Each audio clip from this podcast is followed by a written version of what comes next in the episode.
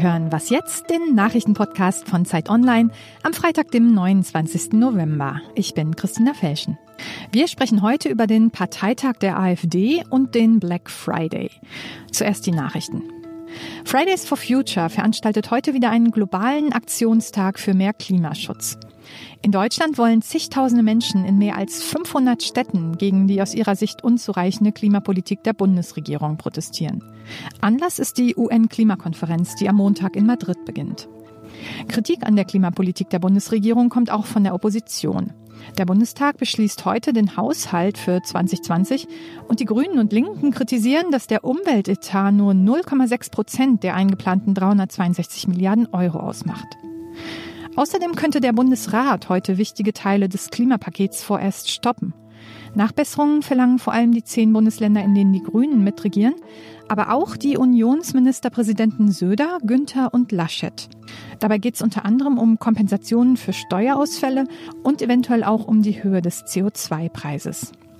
Umweltministerin Svenja Schulze warnt die Länder vor einer Verzögerung. Das könnte nämlich auch dazu führen, dass Bahntickets noch nicht wie geplant zum Jahresanfang billiger werden.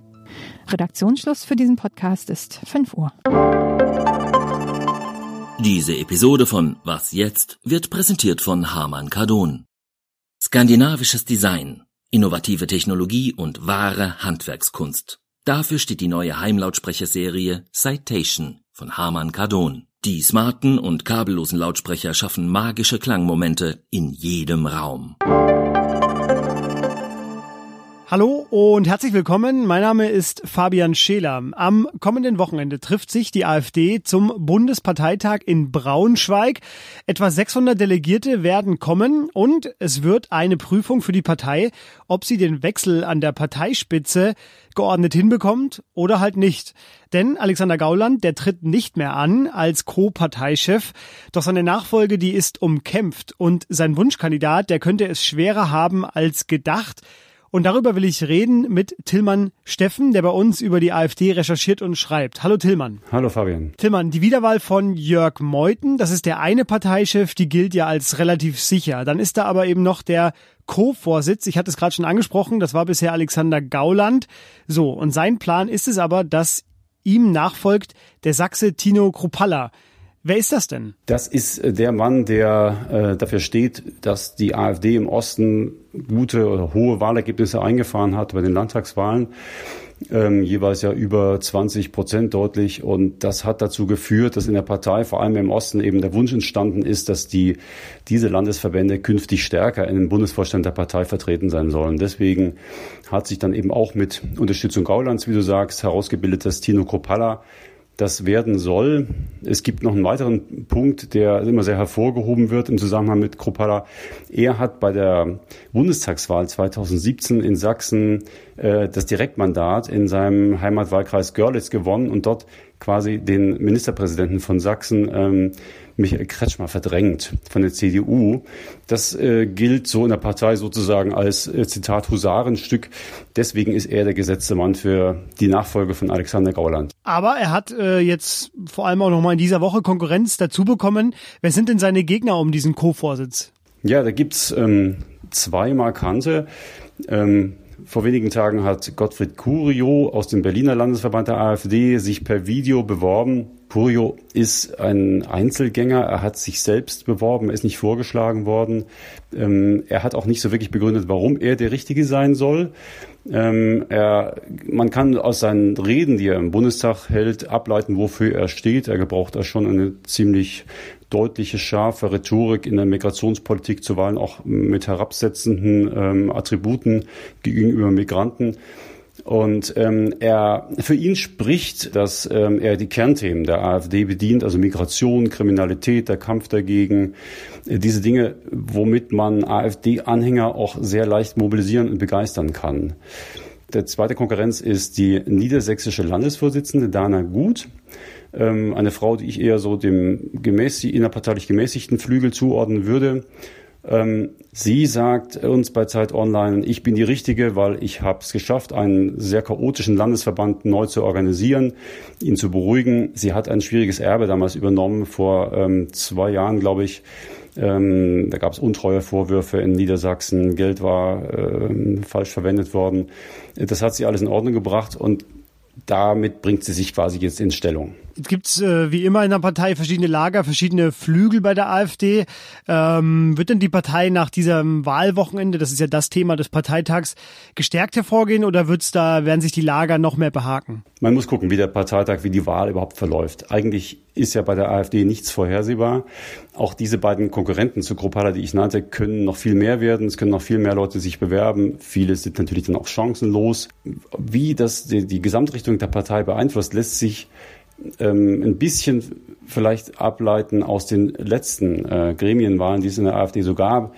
Die Landesvorstände in Hessen oder in NRW zum Beispiel, die dieses Jahr auch gewählt wurden, da wurden Vertreter des völkisch-nationalistischen Flügels äh, kaum berücksichtigt. Das sind alles sehr äh, moderat, innerparteilich gesehen moderat besetzte Vorstände was natürlich auch zu so einer Gegenbewegung führen kann, dass dann eben gerade aus Protest dagegen nicht mehr so vertreten zu sein, die Völkischen ähm, stärker mobil machen in der Partei. Wie das im Bundesvorstand ausgeht, wissen wir Sonntag und dann wird es die spätere Entwicklung auch zeigen, wie sich das für die Partei dann entwickelt. Am Wochenende ist also Parteitag der AfD, wie immer begleitet von mehreren Gegendemos und äh, zu Andreas Kalbitz, einem einflussreichen AfD-Funktionär aus Brandenburg, finden Sie auf Zeit Online eine Exklusivrecherche, an der auch Tillmann beteiligt äh, war. Die zeigt, dass Kalbitz äh, Verbindungen ins rechtsextreme Milieu noch stärker sind als bekannt. Ich verlinke Ihnen das. Vielen Dank, Tillmann. Gern.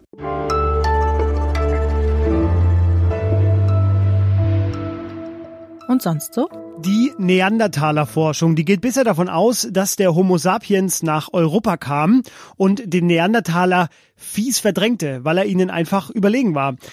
Neue Forschung aber von der Eindhoven University, die will nun erkannt haben, dass der Neandertaler so oder so dran gewesen wäre. Weil eine kleine Gemeinschaft wie der Neandertaler, die kann weniger jagen und sich weniger ernähren. Es gab natürliche Schwankungen in der Geburtenrate und es gab vor allem Inzucht unter Neandertalern. Arten verschwinden, das sei der normale Prozess, sagte eine beteiligte Forscherin. Der Neandertaler, er hatte einfach Pech.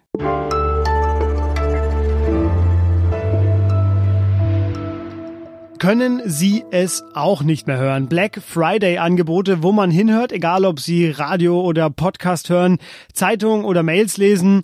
Immer am letzten Freitag im November soll, so will es die US-Tradition, mit dem Black Friday das Weihnachtsshopping eingeläutet werden. Es locken viele Angebote, viel Konsum. Allein an diesem Wochenende erwartet der Deutsche Handelsverband einen Umsatz von 3,1 Milliarden Euro. Ja, und mein Kollege David Gutensohn, der hat jemanden getroffen, für den diese Woche aber die Hölle war. Denn Nadine, das ist nicht ihr richtiger Name, ähm, die ist kaufsüchtig, aber sie will davon wegkommen und äh, musste diese Woche diese, den ganzen Angeboten entgehen. Darüber will ich jetzt reden. Hallo David. Hallo. David, du warst in der Wohnung einer Kaufsüchtigen. Nimm uns da mal mit. Wie sieht das da aus? Ja, tatsächlich wie in einem sehr großen Lager. Schon im Flur stapeln sich Schuhkartons und Jacken und im Bad liegen sechs Zahnbürsten und 14 Tuben Zahnpasta. Das zieht sich dann so durch die ganze Wohnung.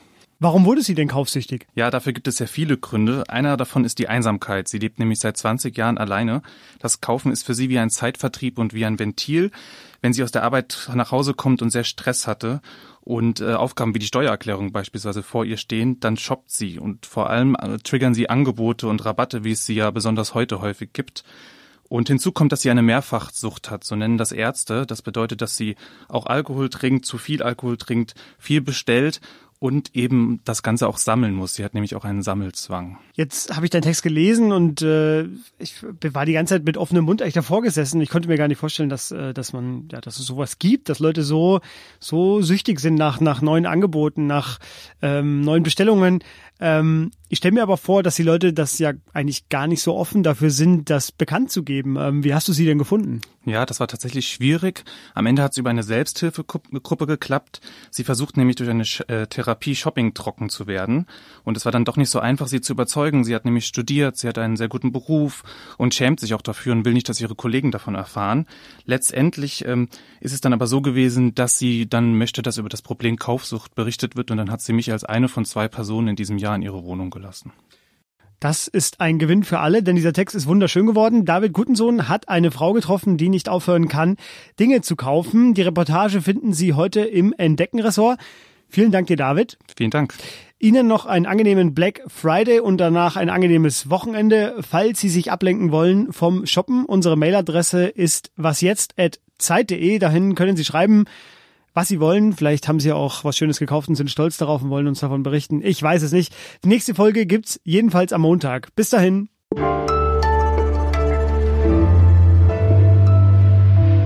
Was war das Bemerkenswerteste, was du in dieser Wohnung gesehen hast? Dieser riesengroße Kleiderschrank, den sie hat, der total überfüllt ist und dem ganz viele Schuhkartons stehen, an denen ich kleine weiße Zettel entdeckt habe, weil sie diesen nämlich alle einzeln beschriftet. Sie beschriftet die einzeln mit dem Markennamen und das ist ja ganz wichtig, dass sie da irgendwie ein Ordnungssystem reinbringt.